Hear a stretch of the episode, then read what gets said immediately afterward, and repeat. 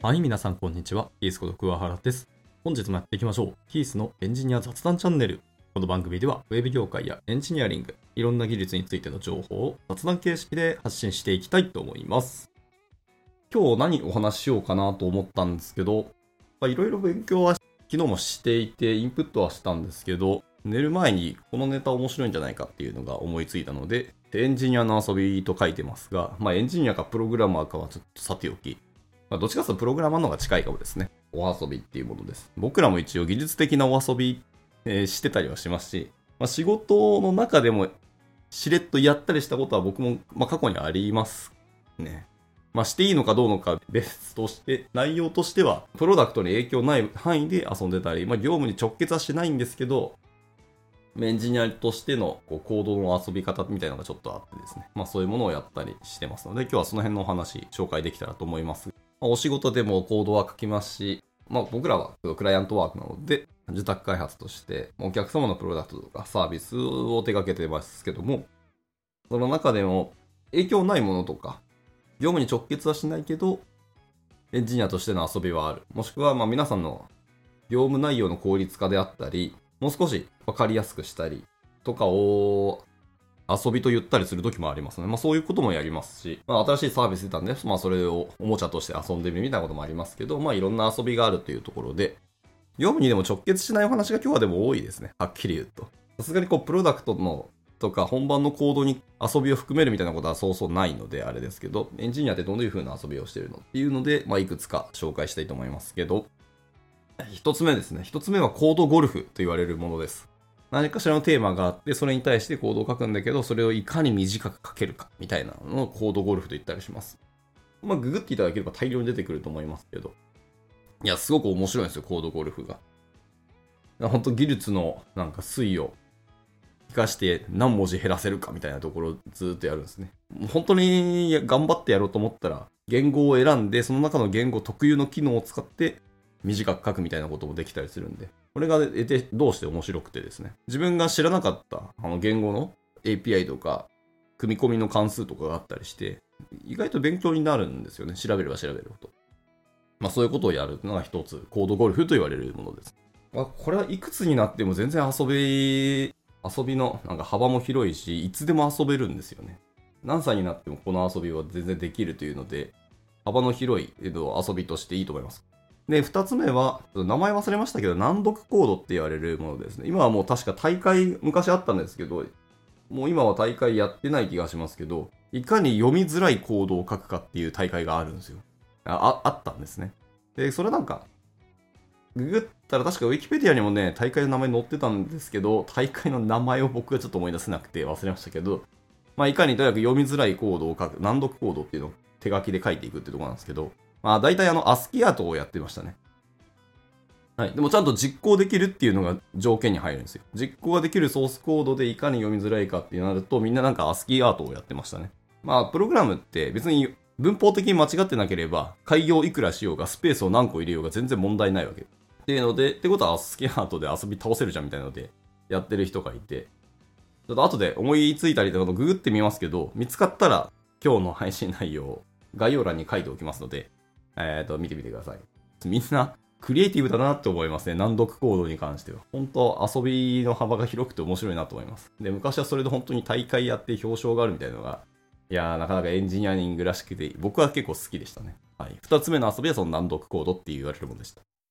はい。では続いて、えー三つ目はですね、開発になってしまいますけど、これも名前忘れましたけど、難読言語？あの、難しいプログラミング言語みたいなのがたくさんあるんですよ。っていうのを作るっていう遊びです。まあ、僕がそれを最初知ったのはホワイトスペースっていう言語ですね。開業と半角スペース、全角スペース。確かこの3つでしたよね。だけのプログラミング言語です。なので、例えばその中で普通の四則演算をするってだけなんですけど、パッとコードを見たら、まあもちろん真っ白なんですよ。めちゃめちゃ真っ白で面白いんですけど、それでもちゃんと動くっていうところが、えーすごいし、ホワイトスペースのエディターが最近は生まれてるらしくて、まあその実行環境があるので、まあ意外と目で見えて人間が書くことができるようになっているっていうのを知ったんですよね。いや、本当に面白いなと思いました。だからホワイトスペース一回やったことは僕もあるんですけど、まあ、ちょっと、なんですかね、面食らうし、最初はなんか、たくさんの機能がなさすぎるって API も少ないので面白、だから大変なんですけど、慣れてくるとやっぱりこれはこれでちょっと知的に面白かったりしてですね。僕はお勧めします。あと、え笑ったのはやっぱゴリラ言語ですよね。ひたすらウホウホ言ってる プログラミング言語があって、まあそれでもちゃんとプログラムとして動くところがまあ本当面白いんですよね。いや、なんかいろんなことを思いつくなって思いましたね、人間っていうものは。はい。というので3つ目の遊びは、その面白い自分専用のプログラミング言語を作るっていうやつです。で、4つ目の遊びですけど、4つ目は、いろんな会社さんもされてることなんですけど、自分たちの、えーと、ウェブサイトとかウェブアプリケーションの中に、えー、コンソールとかコードの中にコメントで ASCII アートをしたりとか、なんか広告を入れたり遊びの文言を入れるみたいなことですね。はい。ウェブサイトなのでブラウザーからアクセスをしていただいて、まあ、ミークリックとか、あの、ショートカットキー知ってる人は、そこから開発者ツールを開いていただくと、ソースコードが見れるんですね。で、そのソースコードの中に、自分たちの会社の、まあ、見てる人には広告宣伝をしたりとか、まあ、大体エンジニアと思いますよね。まあ、採用のお話とか、文言をそっと入れといて、あの自分たちのページ来てくださいみたいなところを書いたり、まあ、ウェブコンソールに、こう、訪問いただきありがとうございますみたいな、コンソールを出すっていうようなサービスもあるんですね。結構海外の会社さんがすごいやられてて、結構有名な企業もあったと思います。僕は結構あのバッファローが好きでしたね。バッファローのサイト。確か海外のサイト、日本のサイトじゃなかった気がしますけど。は、あの、まさにあの、水牛のアスキアとかドーンと描かれてて、まあ当時はです。今はちょっとわかんないですけど。あってですね。いやビッグな会社さんがやられてるのを見て、いや、面白いじゃんっていうので、僕も過去の、案件で、しれっとやろうとしたことはありますし、やったことあったかな？あいやいや、最終的に消しましたね。さすがにそこはビジネスマンとしよろしくないだろうみたいなのがあって。まあ、自社のホームページとかだったら確か許されるし、夢見のホームページってあったかな？ちょっと覚えてないですけど。もしなかったら、なんか遊び入れたいなって思ったりはしますね。はい。というので、4つ目は、ウェブページとかウェブサイトに、えアスキーアートを入れたり、好きな、え広告文言を入れるという感じですね。まあ、システム的には全然問題なく動きますし、ただのコメント文だったら、何の影響もないのでね。ただまあ、ビルドするときに基本コメント文ってこう圧縮されたり、もうコメントを消して、バンとこう minify するっていうのが最近の主流ではあるので、含めづらいなっていうところはありますけど、コンソールぐらいなら確かいけるはずで、ブラウザのコンソールって実は CSS で装飾できるんですよね。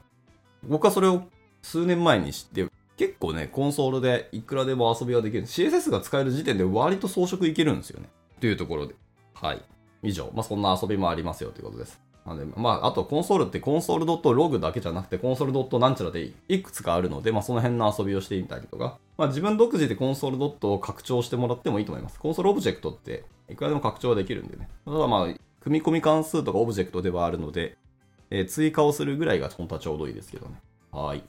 まあでもそういう遊びぐらいは別に自分たちの、え、自社サイトとかホームページぐらいだったらやっていいでしょって思ったりしますね。そうやって遊びがあるからエンジニアってやっぱ楽しいねみたいなとこあったりするのでね。以上4つ目がページのコンソールとかに遊びを入れるってものでした。はい。では5つ目ですね。5つ目は、これはもう完全にエンジニアしかわからないですけど、ジョークコマンドですね。え超有名なコマンドで言うと SL コマンドがあります。SL っていうのは、文字通りは機関車の SL ですね。あれを ASCII アートで書いて、画面、画面っていうかまあターミナル上なんですけど、ターミナル上を端から端までずっとひたすらあの SL が走り抜けるっていうだけのジョークコマンドがあるんですけど、これもともと確か LS コマンドですね。えリストコマンドってやつがあって、単純に今いる自分たちのディレクトリーの中身を見たり、えリストで表示するっていう Linux コマンドですけど、まあその LS コマンドがあって、それを僕らはたまにこうタイプして LS じゃなくて SL って叩いちゃうんですよね。で、その SL コマンド叩いた時に、そんなコマンドないっていう風に怒られるんですけど、それをちょうど SL っていう機関車があるんで、それコマンドで流したら面白くないっていう思いついた人がいて、で、それをさらに配布して皆さんが次に使えるようにしたらいいじゃんみたいので配布した人がいらっしゃる。で僕、毎回こう、新しい端末手に入れたら必ず やっぱり入れちゃうんですよね。たまに SL コマンド叩いて遊び見て、うんうん楽しいなと思ったりこうしてるし、自分なりのなんか好きだとそこに含めたいなと思ったりはするので、ね、はい。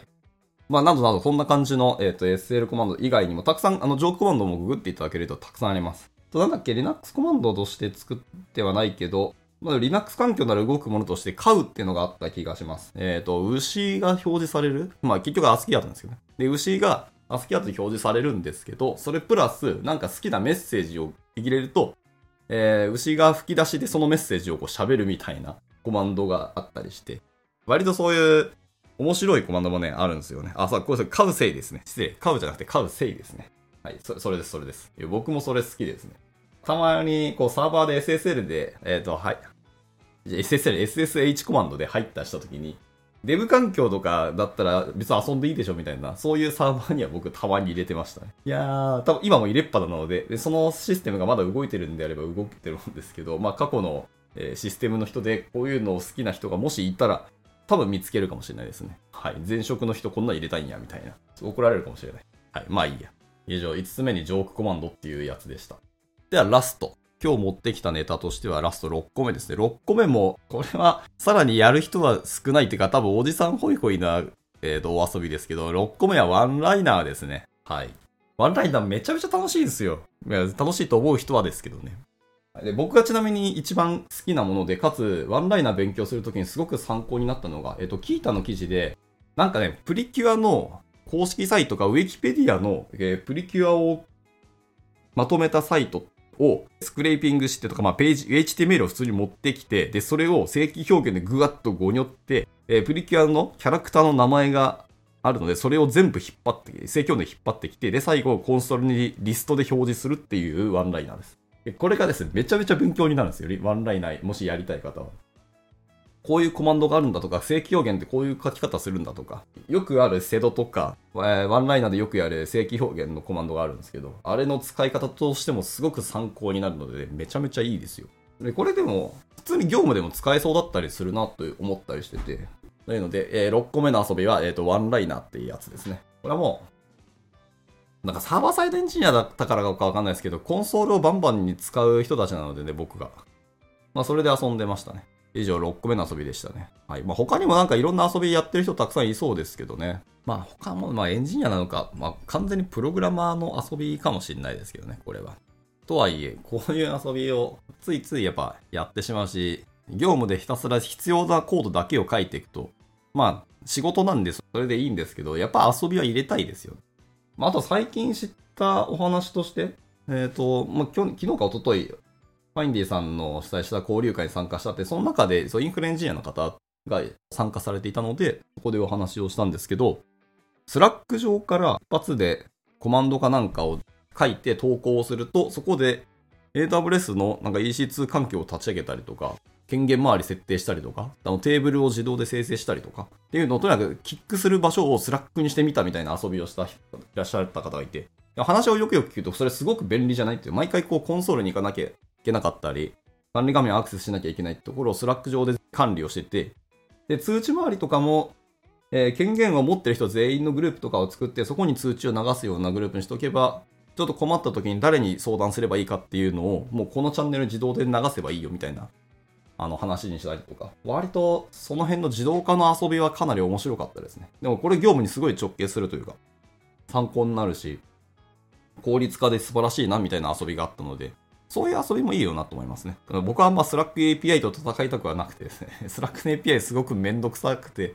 うわー、うわーと思いながら、まあそれさえ突破すれば、 Slack と連携することの価値はすごく高いし、自動化できるのでいろんなものしてみたいのでね。まあそういう遊びもしてて、すごく面白かったですね。はい。まあそんな感じで、まあ、業務に関係あったり、効率化のための遊びもたくさんあるし、さっきみたいに仕事に全く関係のない、ただプログラマーとしての遊びもたくさんあって、エンジニアってそういういろんな遊びをあ持ってるというのを知っておくのは多分大事かもしれないですね。業務ばっかりで、仕事ばっかりで楽しくないっていう人もいらっしゃいますけど、仕事を脳にかして遊ぶってこともできたりするっていう、そういう話ですね。まあ他にも皆さんもこんな遊びしてるよとか、エンジニアとかプログラマーとしてこういう遊びがあるよみたいなのが、もしあれば今日いただければと思いますし、なんだかんだ遊びながらエンジニアリングするのが一番楽しいのでね、はい、そういう感じでやっていけたらと思います。まあ参考になったら幸いし、やったことない方もですね、今日の遊び6個紹介しますけど、遊んでみていただければなと思います。はい、今回はこんなところで終わっていきたいと思います。いつも聞いてくださり本当にありがとうございます。ではまた次回の収録でお会いしましょう。バイバイ。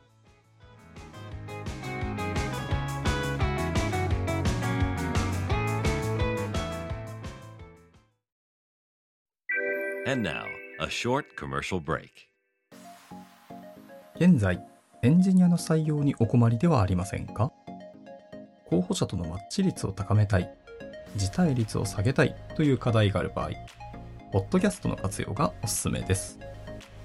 音声だからこそ伝えられる深い情報で、候補者の興味関心を高めることができます。株式会社ピトパでは、企業の採用広報に役立つ、ポッドキャスト作りをサポートしています。気になる方は、カタカナでピトパと検索し、X またはホームページのお問い合わせより、ぜひご連絡ください。